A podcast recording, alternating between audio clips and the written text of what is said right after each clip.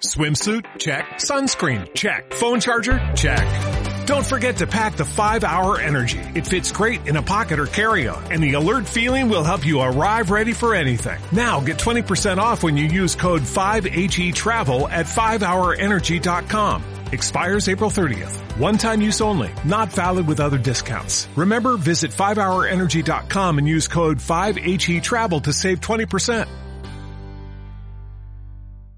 Muy buenas a todos, soy Rubén Espinosa y esto es Hijos de la Resistencia, el podcast. Un programa en el que ahondamos en este tipo de deportes y en el que abrimos las puertas a que deportistas, entrenadores e investigadores nos aporten todo lo que saben para que entrenemos más y mejor.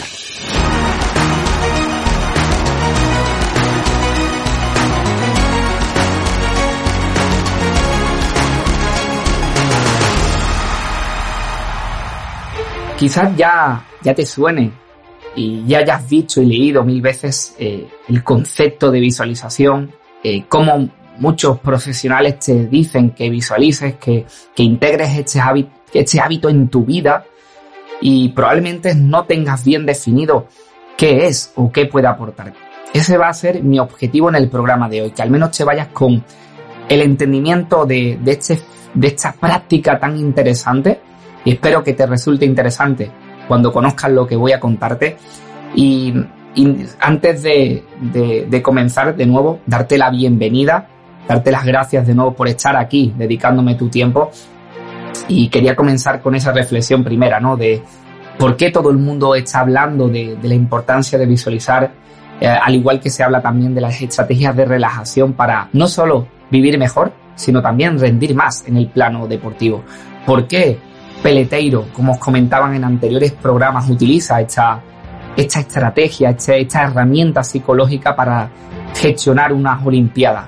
¿Qué tiene de interesante este, esta herramienta psicológica que tan en auge está, parece, eh, tanto en, deportistas de todos los niveles, incluso en gente que, que, no hace deporte y que la utiliza como una herramienta para vivir mejor y afrontar diferentes eh, etapas de su vida incluso, ¿no?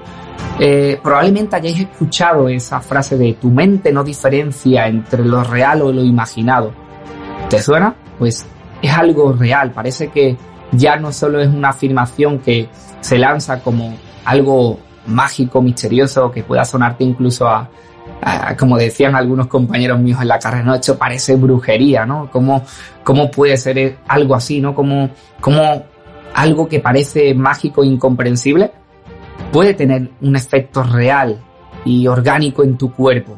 Eso es lo increíble, ¿no? Pues actualmente ya hay bibliografía en esta dirección, ya se ha comprobado efectos reales de esta práctica y es por eso que hoy mm, abro este tema aquí, eh, pongo, eh, comienzo eh, el primer episodio del que creo que serán bastantes porque es un tema tan denso y tan extenso que podríamos dedicarle muchos episodios y por supuesto si hoy gusta lo que escucháis, yo como buen servidor estaré para, para seguir ahondando en este tema y probablemente eh, os estéis preguntando un poco de, vale, infantes, mm, he escuchado sobre visualización pero no sé qué es.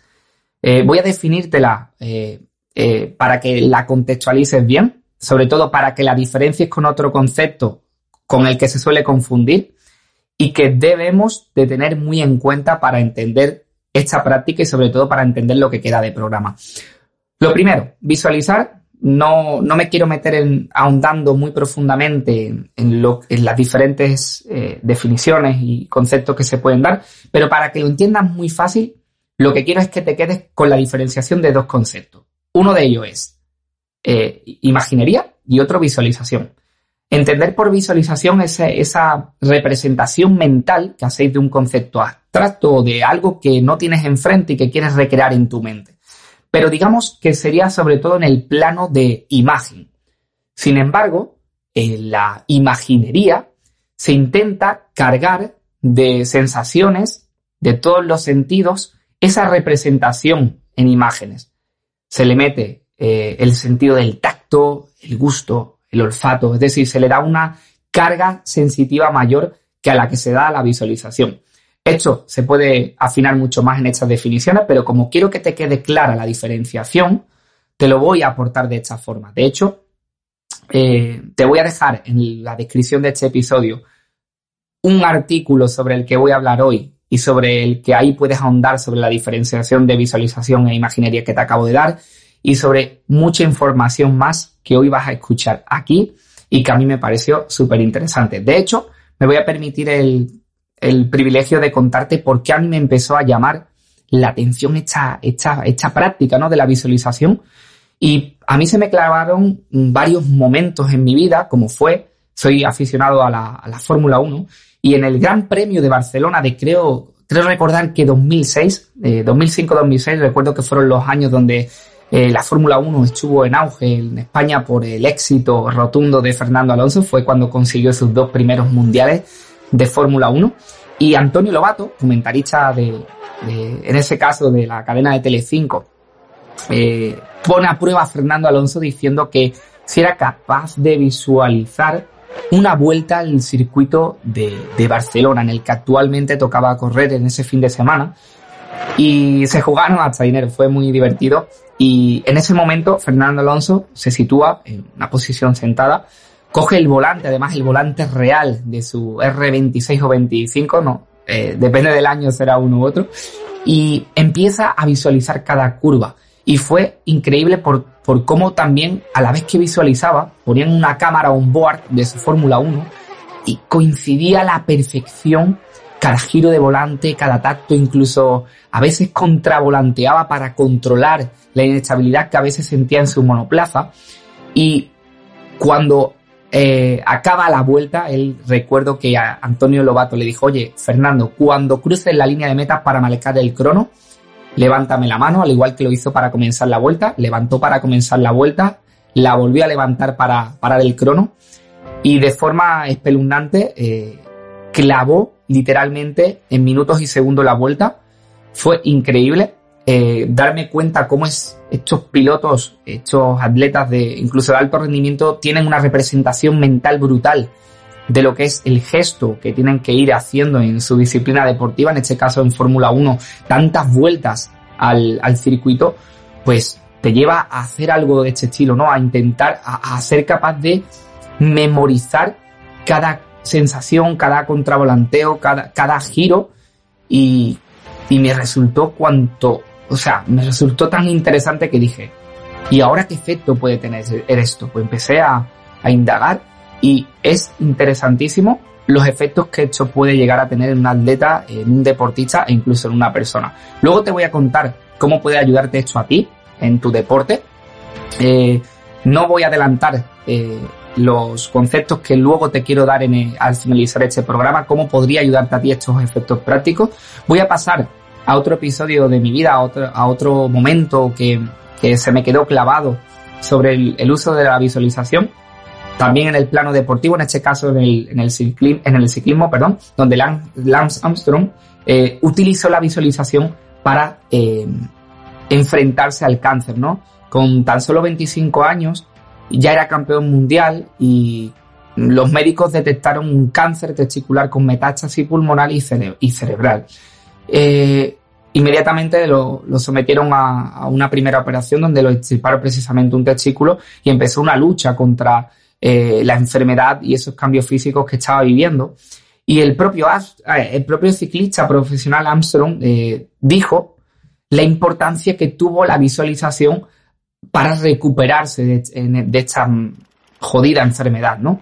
Eh, me resultó también muy impactante cómo los médicos que, que educaron la, su visualización, porque esto requiere de una educación y un entrenamiento para que eh, tenga un efecto, eh, él comentaba que algo muy importante era que eh, en su visualización representara cómo sus células luchaban contra las células cancerígenas, cómo esas células inmunitarias intentaban luchar contra su enfermedad internamente. Claro, cuando esto ocurre, eh, todavía la bibliografía que ya había no estaba tan avanzada y parecía a veces un poco como lo que decíamos con Rubén cuando le contaba este, este tema, ¿no? Parece chamanismo, todo, todo parece tan eh, mágico o, o, irreal que cuesta creerlo, ¿no?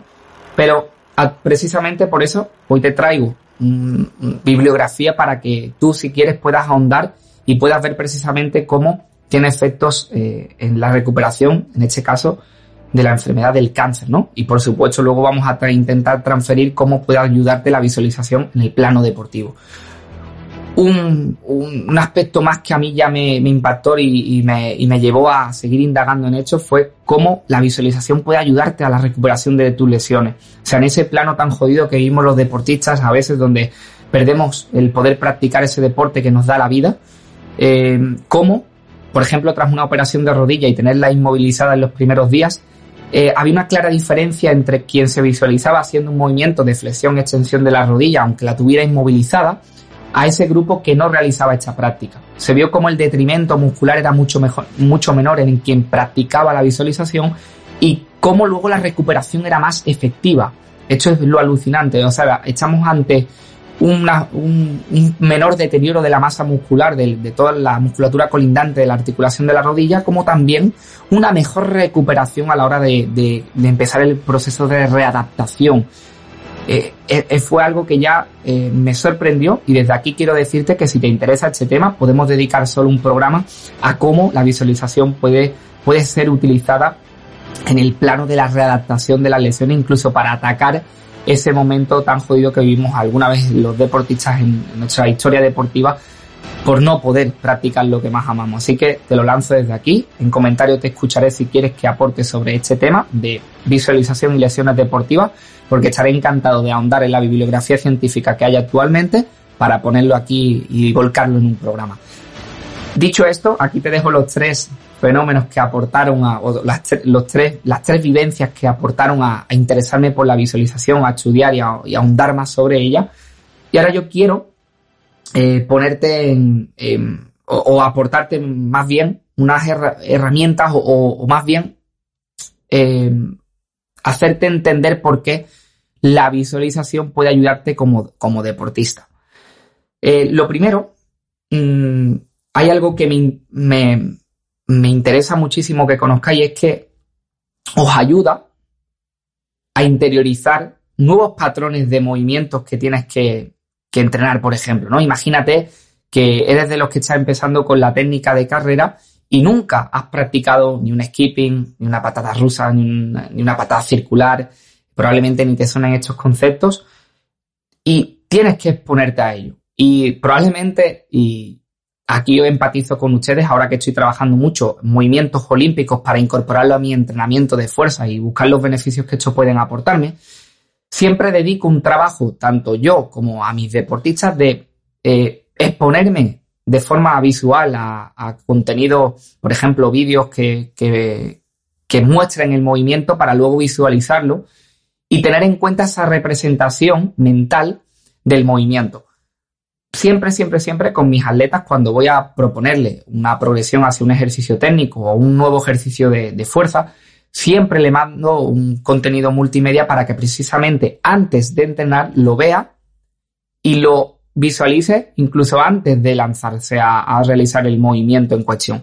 Esto ya hace o te permite dos cosas. El primero de ellos es ponerte a, las sensaciones que puedas tener realizándolo. Dos, mantener eh, o aumentar la autoeficacia percibida y de, sentirte capaz de hacer algo, ¿no? Capaz de hacer un nuevo patrón de movimiento y familiarizarte con él. Esto para mí me parece importantísimo y veo, siempre he observado cómo el atleta que me ha hecho ese trabajo de ver el vídeo, de dedicar unos segundos a, visualizarse, a, sentirlo, ¿no? Incluso hablando de imaginería, en el, en el, si lo tratamos como imaginería, notar por ejemplo, la, kettle fría, cómo se reposa sobre su hombro si estamos hablando, por ejemplo, de imaginaos una cargada. Eh, o sea, fijaos cómo mm, podemos aquí meterle cuanto más componentes sensitivos mejor y que cuando luego te expongas a ese movimiento, las sensaciones que experimentas te parezcan familiares.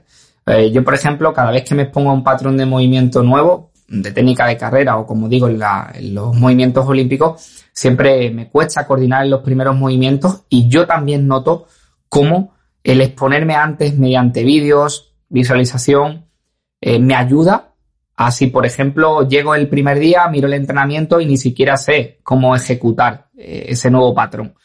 Os recomiendo que lo probéis, que lo experimentéis.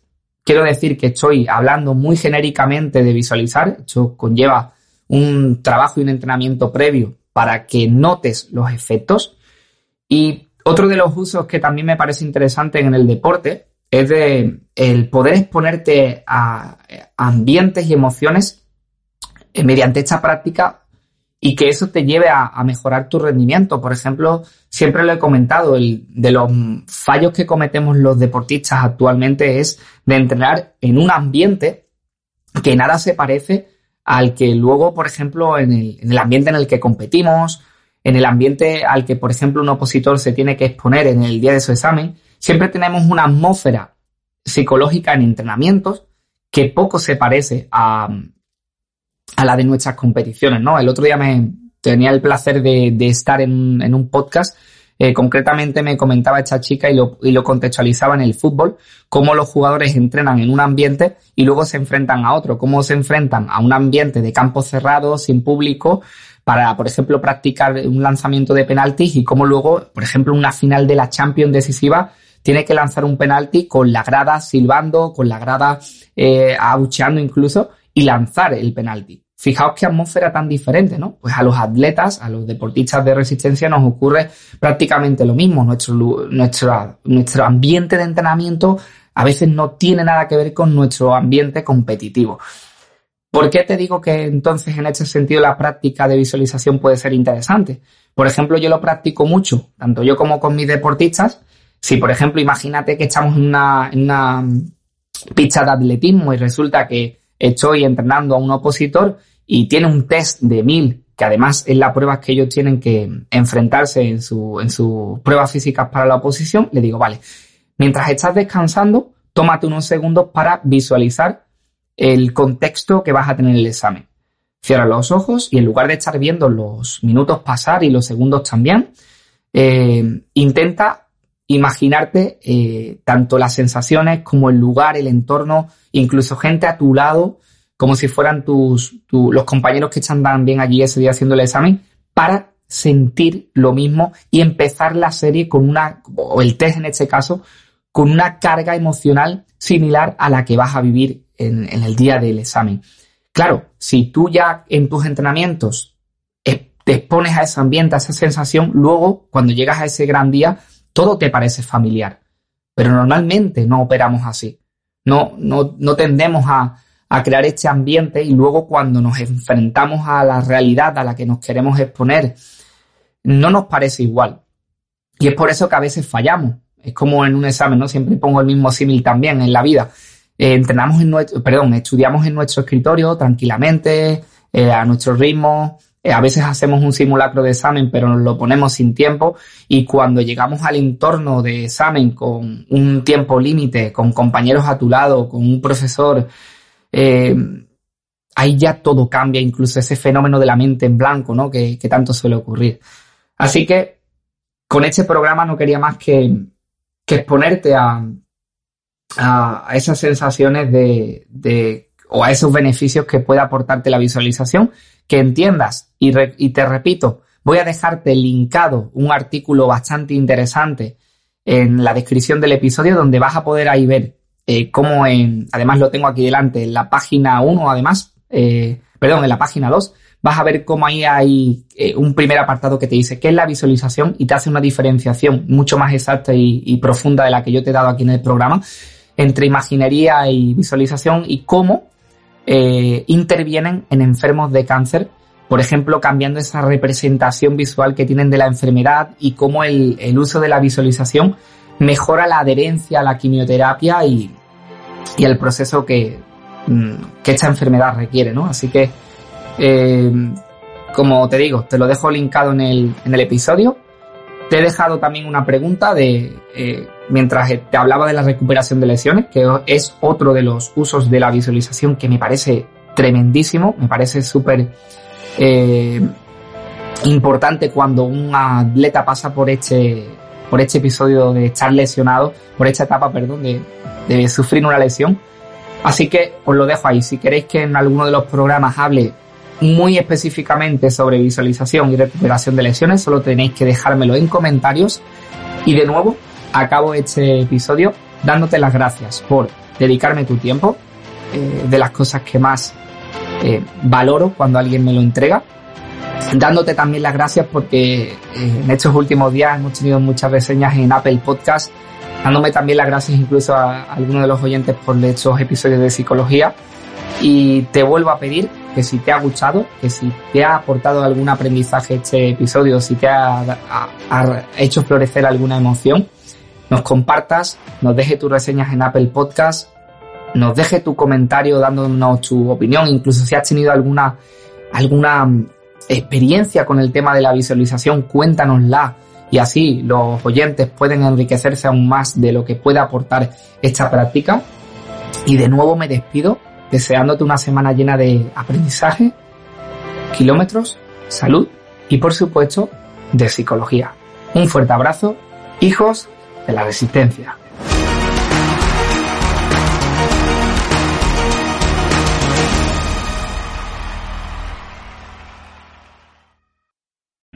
O'Reilly Auto Parts puede ayudarte a encontrar un taller mecánico cerca de ti. Para más información, llama a tu tienda O'Reilly Auto Parts o visita oreillyauto.com.